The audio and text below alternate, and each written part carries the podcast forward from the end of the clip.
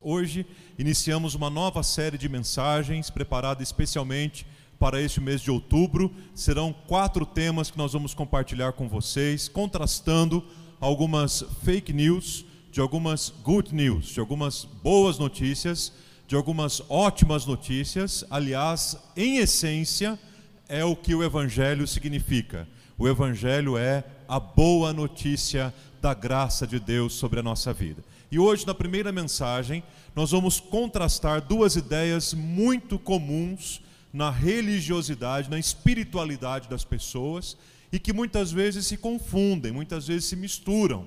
Por um lado, nós temos o eu mereço. Por outro lado, nós temos o favor imerecido de Deus. O favor imerecido de Deus é a boa notícia, é a good news.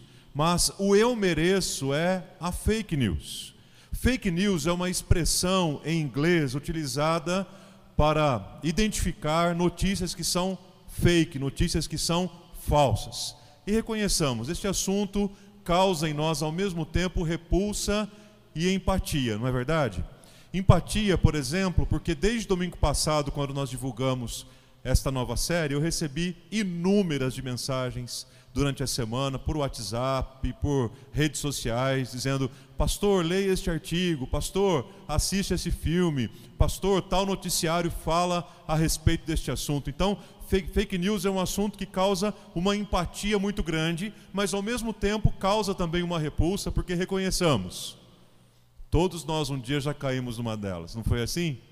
Todos nós um dia já acreditamos em alguma coisa. Por isso que é sempre importante a consultarmos, observarmos sites, porque hoje em dia existem sites é, é, é, especialistas em desmistificar fake news. Então, antes que a gente acredite, e o pior, antes que a gente divulgue para outras pessoas, é importante sempre a gente verificar o conteúdo e a veracidade daquilo que nós estamos recebendo. Mas não se engane, fake news não são coisas tão novas assim como nós imaginamos. As redes sociais, os recursos digitais serviram apenas para impulsionar ainda mais este movimento social, mas elas já vêm de muito tempo, ah, como por exemplo, houve uma uma transmissão de rádio na década de 40, transmitindo um jogo da seleção brasileira contra a Tchecoslováquia, e por alguma razão o radialista perdeu a, a, o sinal da transmissão, ele não conseguia mais ver o jogo. E para que a população brasileira não ficasse decepcionada com a falta da transmissão, ele continuou narrando um jogo que ele nem estava vendo. Ele continuou narrando aquilo que ele estava imaginando.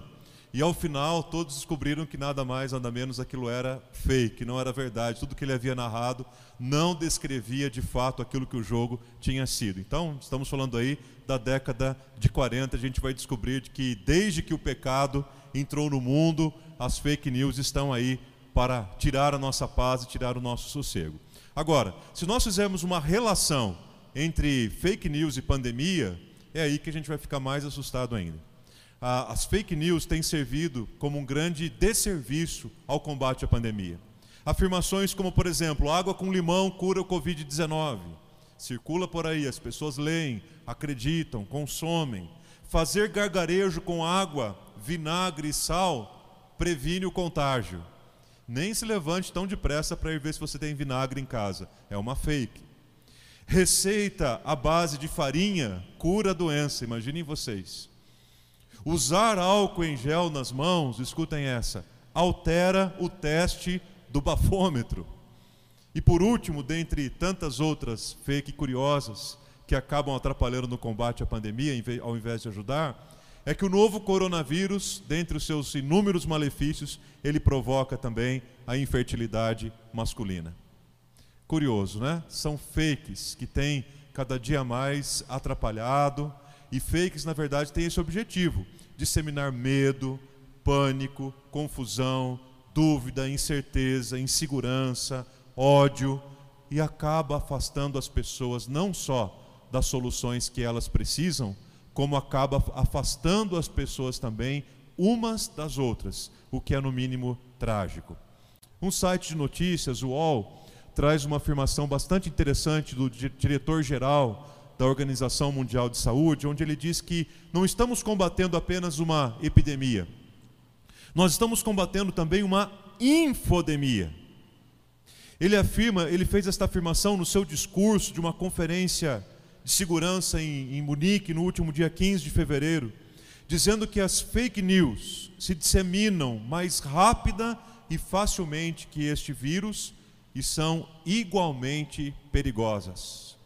Ele define infodemia como poucos fatos que, misturados ao medo, misturados a especulações e rumores, são amplificados e transmitidos rapidamente por todo mundo, através de tecnologias modernas de informação que afetam economias, políticas e até mesmo a segurança nacional e internacional de formas totalmente desproporcionais à verdade. É assim que ele define a infodemia e é assim que ele define o grande prejuízo que ela traz.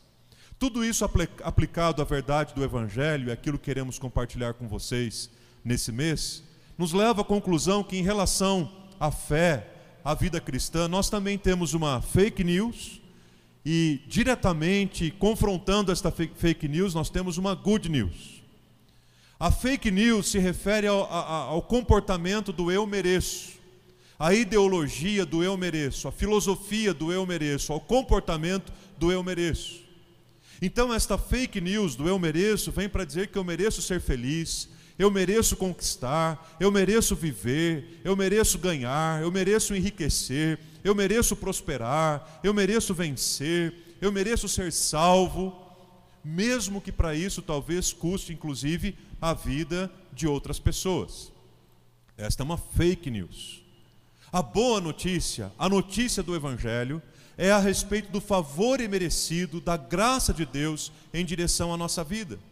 Favor imerecido é o conceito mais claro, mais básico, mais essencial e ao mesmo tempo mais resumido do que é a graça de Deus. Ou seja, Deus realizou tudo por mim através do seu filho Jesus Cristo que nos amou até o fim, que deu a sua vida por nós, morrendo na cruz em nosso favor, que perdoou os nossos pecados e nos deu a salvação de graça e pela graça, porque o preço foi pago por ele. Então, enquanto a sociedade fala de maneira enganosa que eu mereço e eu faço e aconteço, o Evangelho vem para dizer que tudo o que acontece na nossa vida, inclusive a nossa salvação eterna, é nada mais, nada menos do que fruto da graça de Deus que nos alcançou. Não por mérito, ah, nem, por, ah, ah, nem por mérito e nem por obras, para não correr o risco de qualquer pessoa se vangloriar, mas única e exclu exclusivamente pela graça de Deus como disse o apóstolo Paulo quando escreveu aos Efésios no capítulo 2: Pela graça sois salvos mediante a fé, e isto não vem de vós, é dom de Deus. Então está desmistificada de cara esta fake news da primeira mensagem da nossa, da nossa série de mensagens. Ao invés do eu mereço, eu fui alcançado pela graça de Deus. E há um texto muito importante das Escrituras que fala sobre isso, que está naquele pequenino livro de Tito, que inclusive nós meditamos aqui recentemente, num outro, uma outra parte deste livro, ou deste bilhete, como nós chamamos na ocasião. Tito capítulo 2, eu quero ler com vocês do versículo 11 ao versículo 15, porque é um texto que descreve a graça de Deus de maneira muito precisa e nos faz compreender claramente de uma vez por todas que ao invés do eu mereço, a grande verdade é que a graça de Cristo nos alcançou. Diz assim a palavra: porque a graça de Deus se manifestou trazendo salvação a todos. Ela nos educa para que, renegadas a impiedade e as paixões mundanas, vivamos neste mundo de forma sensata, justa e piedosa, aguardando a bendita esperança e a manifestação da glória do nosso Deus e Salvador Jesus Cristo. Ele deu a si mesmo por nós, a fim de nos remir de toda iniquidade e purificar para si mesmo um povo exclusivamente seu, dedicado à prática de boas obras. Tito ensine essas coisas. Também exorta e repreende com toda autoridade, que ninguém despreze você. Eu fico muito à vontade para compartilhar com vocês aqui sobre Tito, esta carta ou este bilhete entre dois grandes amigos e irmãos, porque recentemente nós falamos sobre isso e fizemos uma boa abordagem aqui nesse texto, mas quero apenas lembrá-lo que esta carta foi escrita pelo apóstolo Paulo, que se apresenta aqui como aquele que é o servo, como aquele que é o apóstolo, como aquele que se dedica ao envio do Senhor Jesus e à missão do Senhor Jesus à sua vida. Escreve a Tito, a quem ele chama de verdadeiro filho na fé, e a quem ele chama e descreve também como quando escreve aos Coríntios, como alguém que serviu de grande alívio e fonte de consolo da parte de Deus quando visitou. Paulo e Tito tinham um relacionamento muito profundo e estreito. E quando Paulo escreve este bilhete, esta carta a Tito, ele se preocupa em promover a fé dos eleitos de Deus. Ele se preocupa em promover o pleno conhecimento da verdade segundo a piedade. Ele compreende que doutrina e piedade são coisas inseparáveis. Ele compreende e ensina que teologia e piedade são coisas inseparáveis. Algumas pessoas acreditam que ou nós seguimos o caminho da teologia, ou o caminho da doutrina, ou nós seguimos o caminho dos relacionamentos da piedade. A carta de Paulo a Tito é um texto fantástico para a gente compreender que as duas coisas caminham juntas. E de maneira muito especial, ele trata a doutrina da graça de Deus. No capítulo 2, versículo 1, ele menciona que ele falará a partir dali a respeito de doutrina. No versículo 11, ele fecha falando a respeito de doutrina. E no versículo 12, ele começa falando a respeito da graça de Deus. Em outras palavras, a grande preocupação que ele tem com a doutrina é que os relacionamentos interpessoais dentro do ambiente de uma comunidade cristã só podem acontecer de maneira plena porque são frutos da ação da graça de Deus. Ou seja, com a graça que primeiramente nós somos tratados, com a graça que primeiramente nós recebemos de Deus, é a mesma graça com a qual nós tratamos o próximo e é a mesma graça com a qual nós oferecemos ao próximo também. Relacionamentos saudáveis são possíveis na vida de uma comunidade à medida que eles aconteçam a partir da graça de Deus. É amar como eu fui amado, é perdoar como eu fui perdoado, é ser gracioso como um dia Deus também foi gracioso comigo. É o que ele está ensinando aqui a respeito da graça. E não confunda, graça é um atributo de Deus, graça é o seu livre, soberano e merecido favor ou amor em direção ao homem, ao homem que está num estado de pecado, de culpa, um favor que se manifesta no perdão do pecado e no livramento da pena. A graça está diretamente relacionada e interligada à misericórdia e o amor de Deus em distinção da sua gloriosa justiça. Graça não é de graça pois o preço foi pago por alguém, o preço foi pago pelo Senhor Jesus. Graça não é o lado bom de Deus, graça é o próprio Deus. Já dizia Charles Spurgeon que sete palmos de terra fazem todos os homens iguais. A soberana graça de Deus é que faz a diferença. Todos nós estamos em pé de igualdade em todos os sentidos. O que faz a diferença na vida de uma pessoa, eternamente, é a manifestação da graça de Deus. Graça não é o bom humor de Deus, graça é o próprio Deus. Graça não é um pedaço do caráter de Deus, graça é a manifestação do próprio Deus na nossa vida. Por isso, ao invés de acreditarmos nessa ideologia positivista, que diz que eu mereço ser feliz, eu mereço fazer e acontecer, eu mereço conquistar e ganhar, eu mereço ir além, eu, eu mereço ser maior do que os demais, eu mereço, eu mereço, eu mereço, como se Deus, caso não fizesse o seu favor sobre a minha vida, estivesse devedor para comigo, eu preciso olhar para a boa nova do Evangelho, para a boa notícia, que diz que a graça de Deus um dia me alcançou e fez da minha vida um perdido pecador tornou-me um salvo, lavado e regenerado pelo sangue de Jesus Cristo. Obra esta que ele realizou na cruz, dando a sua vida em nosso favor. Por isso, para que não haja nenhuma dúvida e nenhuma possibilidade de você acreditar em qualquer mentira a respeito das notícias da graça, eu quero deixar algumas aplicações para você. primeira delas, eu mereço a condenação pelos meus pecados, mas o favor imerecido de Deus se manifestou na pessoa de Jesus sobre a minha vida. Diz o versículo 11 de Tito, capítulo 2: A graça de Deus se manifestou, trazendo salvação a todos. Ou seja, a graça foi derramada da presença de Deus sobre a nossa vida. Graça não é um conceito que nasce simplesmente na, na condição horizontal, ela é vertical. É a graça de Deus derramada sobre a nossa vida que faz de nós pecadores perdoados, lavados e regenerados no sangue de Jesus Cristo, para que nós possamos amar aos outros e nos relacionarmos com os outros a partir do mesmo critério da graça.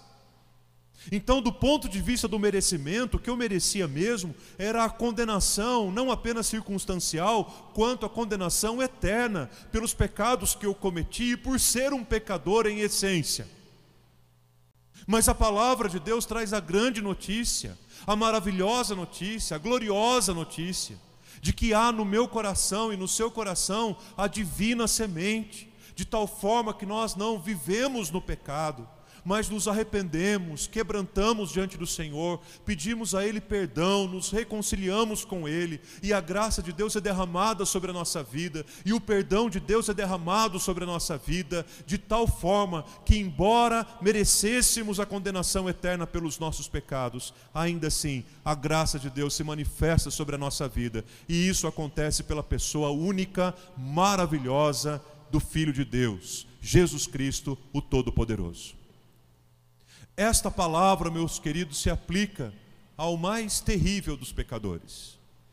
E talvez quando nós falamos aqui a respeito do mais terrível dos, dos, pecadores, você pode, talvez seja até tentado a imaginar alguém que tenha cometido um crime muito grave, alguém que tenha feito algo muito ruim, alguém que tenha desagradado a Deus de maneira muito intensa.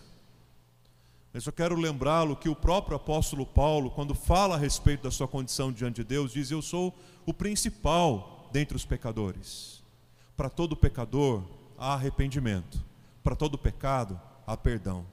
Entregue hoje a sua vida ao Senhor Jesus. Abra o seu coração diante de Deus. Confesse ao Senhor os seus pecados. Peça perdão pelos pecados cometidos. Peça perdão por ser um pecador e experimente esse derramar regenerador, purificador da graça de Deus que um dia me visitou e que um dia pode visitar a você também. Entregue o seu coração para que Cristo seja o centro dele. Não permita que os seus pecados sejam responsáveis por condená-lo eternamente. Mas rompa hoje com uma vida que encontra prazer no pecado, para viver numa vida que encontra prazer na graça e na glória de Deus. Então, guarde esta primeira aplicação no seu coração. O que nós merecíamos de fato, era uma condenação eterna pelos nossos pecados, mas aquilo que pela graça recebemos, a graça que foi derramada sobre a nossa vida, nós recebemos Jesus Cristo, o nosso Salvador. Segundo, eu mereço, nós merecemos uma vida completamente entregue aos nossos próprios pecados. Uma vida entregue à carne, uma vida entregue ao eu, uma vida onde eu estou no centro de todas as coisas, uma vida onde o homem natural, é o governador de si mesmo. Mas o texto que lemos no versículo 12 nos ensina que o favor imerecido de Deus educou-me para uma vida sensata, justa e piedosa. Louvado seja o nome do Senhor por isso. E antes de chamar a minha atenção aqui os atributos desta vida, sensatez, justiça e piedade, a palavra que mais me encanta nesse texto todo, vou dizer aqui que a palavra que mais me encanta no, na carta de Tito inteira, é a palavra educou-me. Educou-me. Você sabe o impacto que o processo de educação trouxe na tua vida. Você só está lendo essas palavras porque houve um processo, um investimento de educação em você. Nós investimos na educação cristã, por exemplo, das crianças. Nós investimos na educação cristã de adultos. Nós investimos na educação e o povo de Deus, o povo, principalmente o povo reformado, É um povo que sabe que a educação é uma grande arma para ensinar e para transformar a nossa vida. E sabem qual é a palavra que Paulo escolhe intencionalmente para dizer aqui a Tito?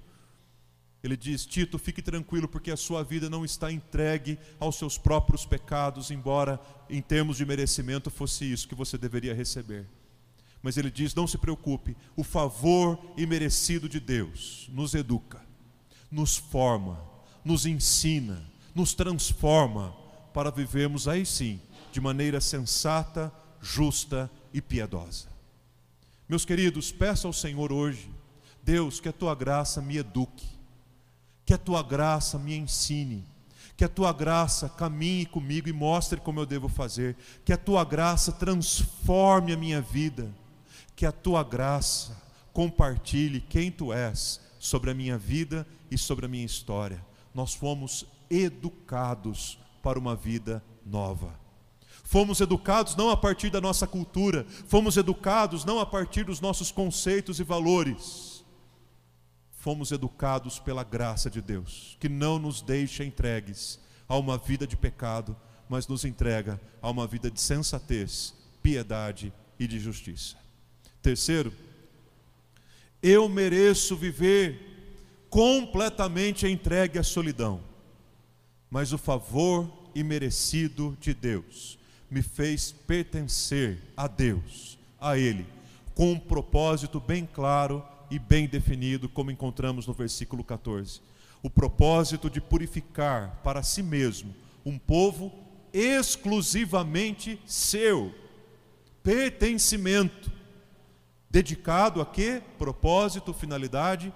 À prática das boas obras. Diz o apóstolo Pedro, na sua primeira carta, no capítulo 2, que nós somos raça eleita, sacerdócio real, nação santa, povo de propriedade exclusiva de Deus. Paulo também acreditava nisso. E diz que nós não estamos entregues a uma vida de solidão, embora merecêssemos.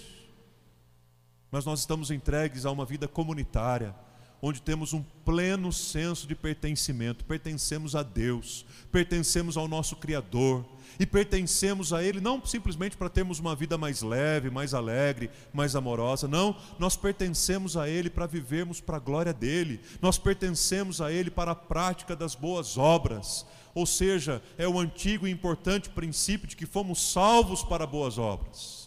Não fomos salvos para vivermos enclausurados dentro das nossas próprias culturas eclesiásticas, mas fomos salvos para sairmos em missão no mundo, para que o nome do Senhor seja glorificado e o evangelho da graça de Deus seja conhecido.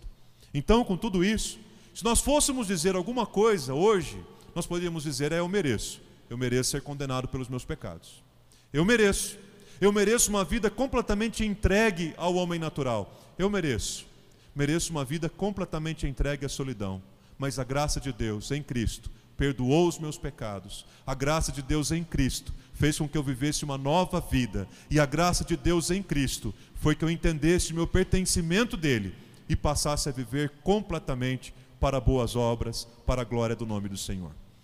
Em meados do século XVI, a igreja de Cristo, a igreja cristã, vivia o chamado período das trevas, um período de muitas mentiras religiosas, um período de muitas fake news a respeito da fé.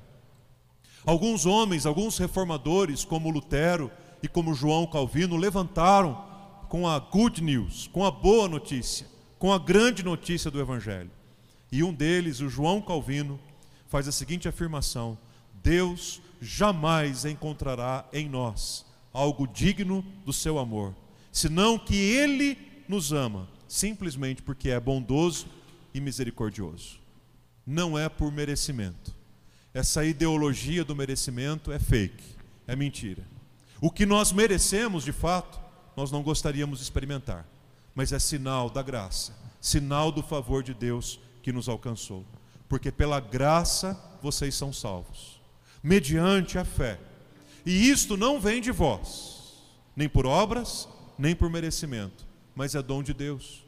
Não de obras para que ninguém se glorie, porque somos feitura dele, criados em Cristo Jesus para boas obras, as quais Deus, de antemão, preparou para que andássemos nela. Identidade e pertencimento, somos feitura dele, e missão e propósito, para que andássemos nas boas obras. Não é maravilhoso como a teologia de Paulo se encontra? Não é maravilhoso como a teologia do Novo Testamento se encontra? Não é maravilhoso como a teologia bíblica se completa? Não é maravilhoso como a inspiração do Espírito Santo se completa para nos fazer lembrar que somos filhos amados de Deus pela Sua graça e que fomos chamados para uma vida em boas obras? Muito mais do que criado despropositalmente por Deus, eu e você fomos pensados e sonhados por Ele. A expressão feitura dele é uma palavra que na língua grega também se traduz por poema. Em outras palavras, o versículo 10 diz que nós somos o poema de Deus. Nós somos o fruto da inspiração de Deus. Nós somos o fruto da graça de Deus. A graça que cura, a graça que liberta, a graça que renova, a graça que refaz, a graça de Deus através de Jesus, que está disponível para mim e para você nesta hora. Enquanto você ouve esta canção, medite, ore ao Senhor, fale com Ele, permita que estas palavras entrem no seu coração e renda-se, hoje mesmo, a maravilhosa graça de Deus, que pode alcançar e preencher o vazio do seu coração. Deus te abençoe, em nome de Jesus.